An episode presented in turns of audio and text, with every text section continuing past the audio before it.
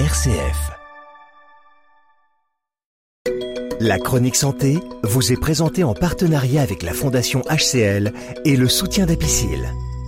On parle santé aujourd'hui sur euh, RCF dans M comme midi et pour en parler avec nous le professeur Emmanuel Morelon, chef du service de transplantation, néphrologie et immunologie clinique de l'hôpital Edorario de Lyon. Bonjour. Bonjour. Finalement, qu'est-ce que c'est une greffe? Moi, je suis néphrologue, donc euh, je transplante des reins, mais pas en tant que chirurgien, en tant que médecin. Les transplantations d'organes, elles sont dédiées aux patients qui sont décédés d'insuffisance d'organes. Ça veut dire, par exemple, d'insuffisance cardiaque, d'insuffisance pulmonaire, d'insuffisance hépatique, d'insuffisance rénale. Et ces patients, lorsque leur cœur ne marche plus, leur poumon, leur foie ne marche plus, ils décèdent. Et c'est le cas dans beaucoup de pays qui n'ont pas la transplantation. Les patients qui perdent leur rein de maladie rénale, en fait, euh, ne décèdent pas parce qu'ils restent en dialyse, mais la dialyse, le rein artificiel, hein, c'est très contraignant parce que c'est trois fois par semaine. Euh. Et donc, ils cherchent à retrouver une vie plus proche de la normale et avoir une transplantation rénale. Le point commun des transplantations d'organes, c'est que pour être transplanté, il faut un donneur qui donne ses organes. Alors pour les transplantations cardiaques, essentiellement hépatiques, mais également pulmonaires, la majorité des donneurs sont les donneurs décédés, soit de mort encéphalique, soit d'arrêt cardiaque. Mais c'est pareil pour le rein, pour la majorité, même si pour le rein, il y a une différence, c'est qu'on peut avoir des gens qui donnent un rein donneur vivant, puisque on a tous deux reins. Et quand on a deux reins et qu'on est en bonne santé, on peut donner un rein pour quelqu'un de proche qui est en dialyse et qui a besoin d'une transplantation. À partir de ce donneur, on va pouvoir prélever les organes et les donner au receveur. Et la transplantation, donc ça commence par un acte chirurgical. Mais si on s'en tient à la chirurgie et qu'on ne donne pas de, de traitement anti-rejet, l'organisme du receveur se rend compte que l'organe est étranger. On a tous sur nos cellules une carte d'identité, c'est des molécules hein, qui sont différentes les uns des autres, qui s'appellent les molécules du système HLA. Et lorsque vous transplantez un, organe, le système du receveur, son système immunitaire, voit la carte d'identité différente et il détruit l'organe. Cette destruction, se fait en une semaine. Et donc on sait depuis les premières greffes hein, qui ont eu lieu à Lyon, début du XXe siècle, hein, Alexis Carrel, Mathieu Géboulet, qui ont commencé de faire ces greffes sur des modèles animaux au départ, chez, les hommes, parce qu'à l'époque, il n'y avait pas de dialyse. Donc les gens qui avaient plus de reins mouraient. On sait qu'une greffe d'organes sans traitement anti-rejet, dure une semaine. Et donc la transplantation d'organes, c'est pas seulement euh, une chirurgie, ça commence par une chirurgie, mais c'est aussi un traitement anti-rejet, donc immunosuppresseur à vie. Donc les patients greffés d'organes, ils ont une particularité, c'est qu'ils prennent des anti-rejets toute leur vie, et ces médicaments diminuent leur défense immunitaire. Donc le principe d'une greffe, c'est de rendre le receveur plus fragile pour qu'il n'élimine pas son greffon par rejet. Et c'est dans ce contexte qu'on sait depuis longtemps hein, qu'une greffe, ça dure en moyenne 10 à 15 ans. Il y en a qui durent euh, bien sûr 40, 50 ans, d'autres quelques années. Et donc quand vous avez 20 ans et que vous êtes greffé d'un rein, ben, vous êtes souvent greffé plusieurs fois, d'abord à droite, puis à gauche, puis à droite, puis à gauche. La particularité de la greffe d'organes, et on a tous les mêmes problèmes, les transplanteurs, c'est qu'en rendant nos patients fragiles, on a un risque de maladie, on a un risque de maladie par des virus, on l'a bien vu pendant le Covid par exemple, on a un risque de cancer lié au virus. Et on a un risque d'effets secondaires des médicaments qu'on donne, qui peuvent donner du diabète, par exemple, l'insuffisance rénale, de l'hypertension, etc., des troubles digestifs. Et donc, on doit s'occuper des patients en leur donnant un produit qui peut les rendre malades pour leur sauver la vie pour que le greffon dure le plus longtemps possible dans un état où ils sont le moins malades possible, où ils vont bien. Et un greffier d'organes qui est bien régulé, en fait, il va bien, il a une vie normale pratiquement, mais il prend ses médicaments qui sont potentiellement dangereux. Ça, c'est une information qui est importante aujourd'hui. Les gens n'ont pas forcément toujours conscience, même les futurs greffés, de ce que ça représente. Les futurs greffés, souvent, ils sont un petit peu informés, mais pas toujours. Moi, ce que je leur dis, c'est que on va vous rendre fragile pour que vos greffons marchent longtemps. Et si on vous rend trop fragile, on va vous rendre malade. Et si on ne vous rend pas assez fragile, vous allez perdre vos trains de rejet. Le travail que je fais avec ces patients et toute l'équipe médicale, c'est de les rendre suffisamment fragiles et pas trop fragiles. La raison pour laquelle un rein ne dure pas plus que 10 ou 15 ans, c'est que si on voulait qu'il dure toute la vie, on pourrait, il faudrait détruire leur système immunitaire et ils ne pourraient pas vivre. Il faut accepter d'avoir une durée de vie d'organe un peu plus courte pour avoir une vie quasiment normale quand on est transplanté d'organes. À condition d'apprendre du coup ces anti-rejets vraiment tout au long de sa vie. C'est un enjeu majeur, c'est-à-dire que prendre des médicaments tous les jours, c'est compliqué surtout quand il y a des effets secondaires. Et on sait très bien qu'à peu près 20 à 30% des patients ne les prennent pas bien. Et une des raisons de les échecs de greffe, même chez les greffés d'organes vitaux comme le cœur, le poumon et le foie, on sait que ben, s'ils les prennent moins bien, leur greffon va durer moins longtemps et qu'ils vont perdre leur organe. Et qu'à ce moment-là, on peut être appelé à les regreffer ou non. Quelqu'un qui a eu une première greffe peut ne pas avoir droit à une seconde greffe s'il n'a pas bien géré son greffon finalement? Alors en transplantation rénale, on n'est pas tellement dans ce registre parce que les gens peuvent attendre en dialyse. En greffe cardiaque, pulmonaire ou hépatique, parfois, ils perdent leur organe de rejet, on n'a pas le temps de les regreffer. Et après, quelqu'un qui a déjà perdu son organe, les organes sont très précieux parce qu'il y a une pénurie d'organes. Quelqu'un qui a perdu son organe euh, parce qu'il a arrêté ses traitements, on va vraiment se donner un peu de temps pour savoir s'il est capable de les reprendre pour une deuxième greffe. Parce qu'en fait, quand on perd un organe parce qu'on a arrêté pendant le traitement, c'est un organe qui est perdu pour quelqu'un d'autre qui aurait pris son traitement. Donc la gestion de la pénurie fait que quand quelqu'un a perdu son organe d'arrêt de traitement, on est obligé de se reposer des questions sur savoir s'il faut lui proposer un organe pour la greffe d'après. On va parler des greffes d'îlots pour euh, notamment le patient diabétique de type 1. Est-ce que vous pouvez nous expliquer ce que sont ces îlots que vous greffez?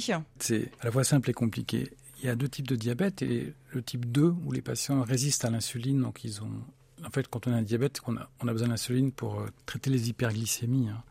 Donc les gens qui sont plutôt obèses, par exemple, et c'est les plus nombreux, résistent à l'insuline et ils ont les traitements contre ce diabète. Mais il y a des patients un peu différents, qui sont les diabétiques de type 1, qui, eux, détruisent leurs îlots, le plus souvent dans l'enfance ou l'adolescence, et qui donc n'ont plus aucune production d'insuline. Ces patients, donc, ils vivent avec de l'insuline, par voie sous-cutanée essentiellement. Et parmi ces patients, il y en a qui sont très instables sous insuline. Par exemple, ils font des hypoglycémies malgré les traitements, malgré les pompes à insuline, et parfois ils peuvent en décéder. Et puis il y a des patients qui, à cause du diabète, deviennent insuffisants rénaux et ont besoin d'une greffe de rein. Dans ces deux cas, quand l'insuline ne marche plus ou ne suffit pas, il y a une solution qui est d'apporter des cellules qui font l'insuline, ce qu'on appelle les cellules d'îlot de, de Langerhans. Et en fait, il y a deux façons d'apporter ces cellules. Soit on apporte le pancréas entier et on fait une greffe de pancréas seul quand ils sont pas greffés rénaux, soit on fait une greffe de rein et de pancréas en même temps pour les gens qui sont en dialyse et qui ont un diabète de type 1. Mais ces greffes de pancréas, elles sont très difficiles sur le plan chirurgical et assez dangereuses parce qu'il y a beaucoup d'effets secondaires et certains patients ne peuvent pas du tout euh, les supporter. Et donc chez ces patients, depuis euh, les années 2000, on a trouvé une solution que je trouve extraordinaire, c'est que à partir de ces pancréas qui viennent d'un donneur décédé, hein, comme pour les greffes d'organes, on peut purifier les îlots en détruisant tout ce qui est autour de l'îlot, sauf l'îlot, les centrifuger, les isoler, les purifier, et on peut les injecter dans la veine porte. Et ces îlots, après injection de la veine porte, dans le foie, ils s'embolisent dans le foie, et là ils fonctionnent indépendamment de l'organe. Cette greffe, elle a débuté sur le plan clinique dans les années 2000, notamment au Canada à Edmonton, mais en fait il a fallu 22 ans pour qu'elle passe en routine après 22 ans de recherche en France. Lyon fait partie des cinq euh, équipes qui font ces greffes euh, en France, avec des îlots qui viennent essentiellement du laboratoire de Genève, avec qui on travaille en réseau. Actuellement, pour les patients qui ont besoin de ce type de, de cellules, on peut purifier les cellules à Genève, appeler le patient à l'hôpital, faire une anesthésie locale, et les greffes sont injectées par un radiologue interventionnel qui va piquer la veine porte, mettre un cathéter et perfuser ces îlots un peu comme une perfusion, transfusion. La transfusion d'îlots, elle dure en gros une heure. Et en une heure, euh, le patient a reçu ses îlots. C'est beaucoup moins lourd finalement pour le patient? Ah oui, ça n'a rien à voir. Il a une anesthésie locale, il reste quelques jours à l'hôpital, il a très peu d'effets. Il peut y avoir des effets secondaires, il peut y avoir des saignements et des, thromboses de la veine porte, mais ça n'a absolument rien à voir. La différence avec la greffe de pancréas, c'est que souvent une seule injection ne suffit pas parce que ces îlots ils sont en partie détruits quand on les injecte et donc on a besoin de deux ou trois injections, donc deux ou trois pancréas par patient qu'on fait dans, dans les quelques mois après la greffe. Et ce qui est formidable pour nous, en fait, c'est que on a connu l'époque de la recherche avec des protocoles, etc., où on a avancé pas par pas avec d'autres équipes françaises et puis l'équipe de Genève, bien sûr. Et maintenant, on est en routine. Et pour moi, c'est quelque chose. Moi, je suis arrivé à Lyon il y a, il y a 20 ans, mais pour moi, c'est extraordinaire d'avoir connu cette période de transition entre je fais de la recherche et puis là, je suis à la routine. Donc, c'est l'innovation complète où les patients maintenant on les traite de façon routinière. Et donc, on a fait quatre patients depuis le début de l'année. On a injecté six fois des îlots, ce qui pour une activité débutante est déjà très bien et montre qu'en routine ça marche bien. Ce que vous appelez routine, finalement, c'est que le procédé est en place et fonctionne euh, dans les soins courants de l'hôpital Oui, il est en place euh, comme une transplantation avec l'agence de la biomédecine, avec la production d'îlots, beaucoup de procédures hein, qui ont été identifiées précisément. Et donc, ce n'est plus de la recherche. Et donc, on est passé en quelques années de la recherche et l'innovation à la routine. Et à partir de là, on va pouvoir continuer de faire la recherche parce qu'une fois qu'on le passe en routine, on peut améliorer la qualité des îlots, des nouvelles techniques d'immunosuppression, etc. Ce qu'on avait du mal à faire dans cette première partie où on a commencé de travailler sur les îlots eux-mêmes. Donc il y a encore beaucoup de travail de recherche, mais pour moi c'est un très grand pas. Et pour les patients diabétiques de type 1, notamment ceux qui ont des diabètes instables, c'est une qualité de vie exceptionnelle qu'ils retrouvent souvent dès la première injection et bien sûr beaucoup plus entre la deuxième et la troisième injection. Et souvent, ils n'ont plus besoin d'insuline pendant quelques années ensuite. Quelques années plus tard, on pourra remettre en place ces injections euh, d'îlots euh, aux patients qui en ont déjà bénéficié? Alors ça, c'est une bonne question. En fait, euh, il faut qu'ils prennent un traitement anti-rejet parce que c'est comme pour les grèves d'organes. Sans anti-rejet, les îlots ne survivent pas, ils sont éliminés. On pense qu'il faut entre deux et trois injections pour un patient. Quand ces patients dans 10 ans ont perdu leurs îlots, on verra si on peut leur reproposer une greffe ou pas. Ça pose d'autres questions. Et pour l'instant, on n'en est pas là. Et peut-être que les pompes et toutes les techniques d'injection d'insuline avec les algorithmes et ce qu'on appelle les pompes à circuit fermé permettront finalement de remplacer cette technique. Peut-être qu'on est sur une phase transitoire. C'est euh, tout à fait euh, incroyable de passer euh, à cette technique en routine. On voit les îlots dans la perfusion qui vont rentrer dans le foie. Des petits points blancs qui sont perfusés, qui rentrent dans le foie. On pense que c'est des îlots qui font l'insuline, qui viennent de quelqu'un qui est décédé il y a deux jours. C'est très émouvant quand on le voit en fait. On va parler aujourd'hui des greffes de mains, de bras et de face. Quelles sont les grandes différences avec d'autres types de greffes? Alors ces greffes, elles sont appelées greffes du tissu composite vascularisé. Ça peut paraître un peu compliqué, mais le meilleur exemple, c'est la main. Un tissu composite vascularisé, c'est un tout anatomique, la main, et qui est composé de différents tissus. Dans une main, vous avez de l'os, de la peau, des muscles, des tendons, des vaisseaux. Et ça fait un tout fonctionnel. Une main, c'est un tout fonctionnel. Et ces greffes, contrairement aux greffes d'organes, euh, elles sont dédiées aux patients qui n'ont pas une insuffisance terminale d'organes. Donc, euh, ce n'est pas des patients qui meurent, c'est des patients qui sont très sévèrement handicapés. Je vais prendre l'exemple le plus simple, c'est quand vous avez perdu vos deux mains, quand vous êtes amputé bilatéraux sur un accident, sur une électrocution, sur des raisons médicales. Vivre avec une main, une prothèse, c'est finalement assez facile, entre guillemets, malgré le handicap. Mais vivre sans main, c'est très difficile. Et même si les prothèses ont fait beaucoup de progrès, quand vous avez des prothèses, vous n'avez pas la sensibilité. Vous ne pouvez pas prendre un enfant dans vos mains, par exemple, parce que vous ne le sentez pas. Quand vous voulez prendre des clés, par exemple, dans une poche, avec une prothèse très compliquée, parce que la prothèse ne sent pas les clés, donc vous sortez tout ce qu'il y a dans la poche, puis après vous triez. Et donc la prothèse est souvent lourde et certains patients ne la supportent pas. Et quand des patients ont deux prothèses à la place des deux mains, leur vie est compliquée. Et quand vous êtes amputé des deux bras, vous êtes un homme tronc, c'est encore bien plus compliqué et vous avez une, perte d'autonomie complète. Vous ne pouvez pas aller aux toilettes seul, très compliqué pour se laver. Vous ne pouvez pas vous habiller seul, vous ne pouvez pas vous nourrir seul. Vous survivez dans un état épouvantablement compliqué. Et quand vous êtes défiguré, vous perdez la face par des accidents, des traumas, quels que soient les traumas, des tumeurs aussi. Quand vous êtes défiguré, de façon importante, c'est les gueules cassées de la guerre de 14 hein, qui ont survécu à la guerre de 14, parce que la médecine avait fait des progrès, mais qui ont été réparés comme on pouvait à l'époque et encore comme on peut maintenant. En fait, on ne sait pas très bien réparer un visage complètement défiguré. Et donc, quelqu'un qui est défiguré, il est réparé par de la technique de chirurgie euh, successive, par des lambeaux. Et il retrouve jamais un visage qui a un aspect normal et il retrouve un visage qui ne fonctionne pas bien. Donc souvent, il a des problèmes d'élocution, il bave, des problèmes de vision, etc. Quand vous greffez une face entière de quelqu'un qui est décédé, vous prélevez en un temps tous les éléments anatomiques de la face et vous reconstituez la face en un temps opératoire et vous retrouvez une face qui ressemble à une phase bien meilleure en un temps opératoire qui fonctionne puisqu'en fait tous les éléments anatomiques fonctionnent en même temps. Et donc vous reconstituez un visage en un temps opératoire et vous le faites beaucoup mieux que font 20 opérations différentes. Pour les gens défigurés, c'est un progrès considérable. Le point commun de ces transplantations qui sont nées donc sous l'impulsion de Jean-Michel Dubernard, encore lui, en 1998 à Lyon, première grève de main, en 2000, la première grève des deux mains, première grève de face avec Bernard Devauchel à Amiens. Hein. on est intervenu sur la partie anti-rejet immunologique. Ce qui est commun avec les grèves d'organes, c'est que ces organes, les mains et les faces viennent de patients décédés, sont différentes et donc nécessitent un traitement immunosuppresseur à vie. Et donc finalement, on donne aux patients handicapés des médicaments qui peuvent potentiellement les rendre malades pour qu'ils ne soient plus handicapés. Et donc on a une espèce de balance entre je fais vivre le patient beaucoup mieux, sa qualité de vie est considérablement améliorée parce que je lui transplante des bras, des mains ou une face, mais je lui donne des traitements qui peuvent entraîner des, des complications parfois mortelles. Et donc j'ai une balance entre le bénéfice de cette transplantation et le risque qui est un peu différent de la grève d'organes. Mais on a les mêmes enjeux en fait médicaux. Moi, je suis néphrologue et là, je, vois des gens handicapés que je verrais jamais si j'étais pas dans cette transplantation. Et je travaille donc avec des orthopédistes, avec des kinésithérapeutes, avec des gens qui travaillent sur le corps très différemment de nous qui travaillons sur les organes. C'est l'application à ces patients handicapés des techniques de transplantation d'organes qu'on a mis en place qui permettent à des gens très handicapés de revivre quasiment normalement quand ça fonctionne bien. Qui peut bénéficier de ces greffes un peu particulières? Comment est-ce qu'on définit à quel patient on va pouvoir faire une greffe de visage par exemple? Les greffes de visage, c'est le, plus difficile en fait. C'est des, patients qui sont sévèrement défigurés et pour lesquels la chirurgie conventionnelle ne peut pas apporter de bons résultats. Donc évidemment, il y a un petit côté subjectif. Et puis c'est aussi de la demande du patient. Parce qu'un patient à défiguration égale, il peut préférer ne pas être greffé parce qu'il y a un risque de mortalité. On peut mourir d'une greffe de face, surtout si elle échoue. Il peut préférer rester avec ses handicaps, sa défiguration et porter un masque plutôt que de prendre le risque d'avoir une greffe de face où il va aussi être changé d'aspect. Et en même temps, il y a des patients qui ne supportent pas leur défiguration, qui ont une mort sociale et qui finalement ne vivent plus que cachés. D'ailleurs, on voit peu de patients défigurés dans la rue. Et ces patients-là, ils préfèrent prendre un risque, et quel que soit le risque, d'être greffés plutôt que de rester comme ils le sont. Et donc, nous, on doit juger est-ce qu'ils ont vraiment compris les risques On les voit plusieurs fois. Il, faut du temps pour qu'on se mette d'accord. Ils voient un psychologue, un psychiatre pour savoir s'ils ont des raisons psychiatriques de, refuser ou d'accepter, etc. Donc il y a tout un temps très long de préparation à cette transplantation, compte tenu des enjeux très particuliers en fait. Pourquoi est-ce qu'elle est très particulière cette greffe chez le patient âgé?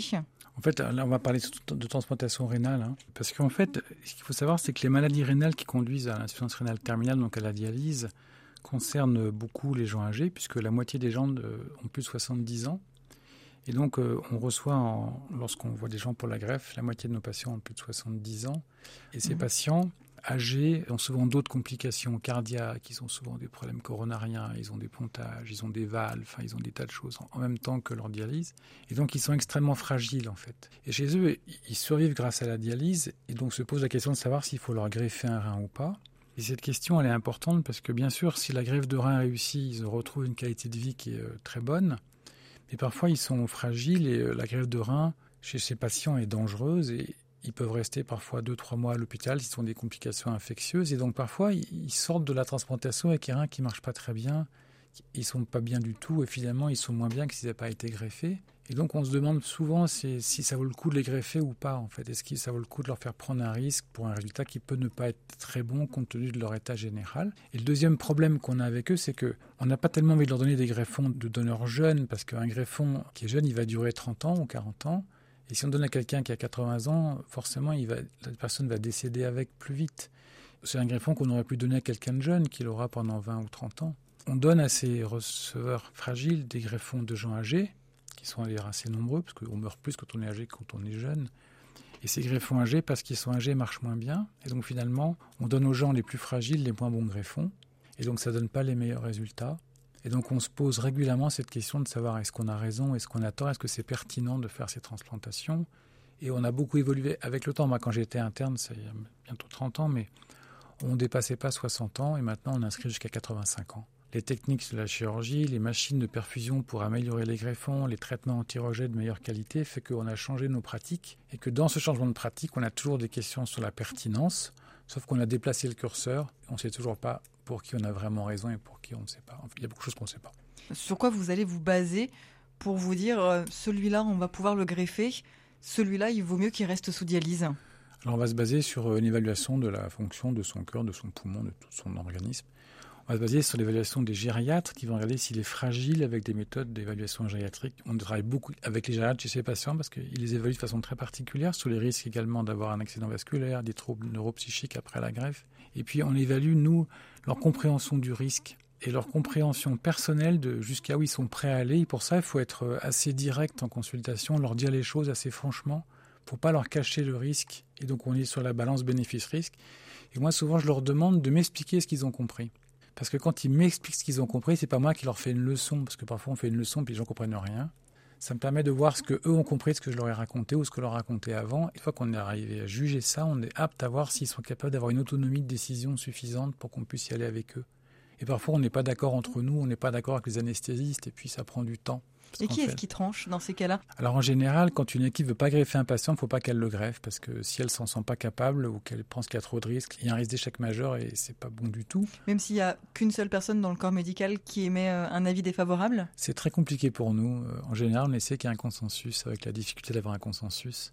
Il y a toujours quelqu'un qui tranche en général. À la fin, c'est le chef de service, mais il tranche pas pour trancher. Il tranche quand il pense que le consensus est acceptable. Et puis après, il y a bien sûr le patient le patient, en général, il refuse facilement. Quand il refuse, on n'a rien à dire. Mais quand il pousse et que nous, on n'est pas d'accord, c'est difficile. on a souvent son épouse. C'est deux tiers d'hommes, c'est pour ça que je dis ça comme ça. Je parle à l'épouse et à son. Et je leur dis, vous savez, si vous décédez après la greffe, votre femme va se retrouver veuve et là vous êtes en dialyse, vous êtes vivant. Donc il faut bien réfléchir quand même. Et donc on est sur les enjeux de vie qui sont très importants à court terme et qui sont des enjeux très forts en consultation, souvent avec la famille aussi, les enfants. Et en fait, les gens ne se rendent pas bien compte du risque. Et donc pour eux, la grève, ça va tout guérir. Et puis Mm. le Ils voient patient, que le il va- bénéfice. voilà, ils voient que le bénéfice. Ils se disent de toute façon, je peux plus supporter la dialyse, donc je veux le greffer absolument. Et nous on leur dit, mais attendez, c'est pas si simple. Si jamais ça échoue, il y a un vrai risque de mort. Ouais. euh. Donc ça prend plus de temps. Mais c'est un enjeu éthique très important. Et pour moi, en tant que médecin, c'est un enjeu humain très important. Et ce dialogue est très enrichissant pour les, à la fois les médecins et les, et les familles qui, qui ont cette discussion avec nous dans ce que c'est que la vie, à quel prix on est prêt à la poursuivre et dans quelles conditions en fait. Merci beaucoup, professeur Emmanuel Morelon, pour cet éclairage éthique sur euh, les- la spécificité de ces grèves de reins chez euh, le patient âgé. Chez professeur, on rappelle que vous êtes chef du service de transplantation, néphrologie et immunologie clinique de l'hôpital Édouard Herriot. Merci beaucoup et à bientôt. Merci. La chronique santé de la Fondation Hospice Civil de Lyon vous a été présentée avec le soutien du groupe Apicil. Plus d'informations sur le site mon.apicil.com et fondation-hcl.fr.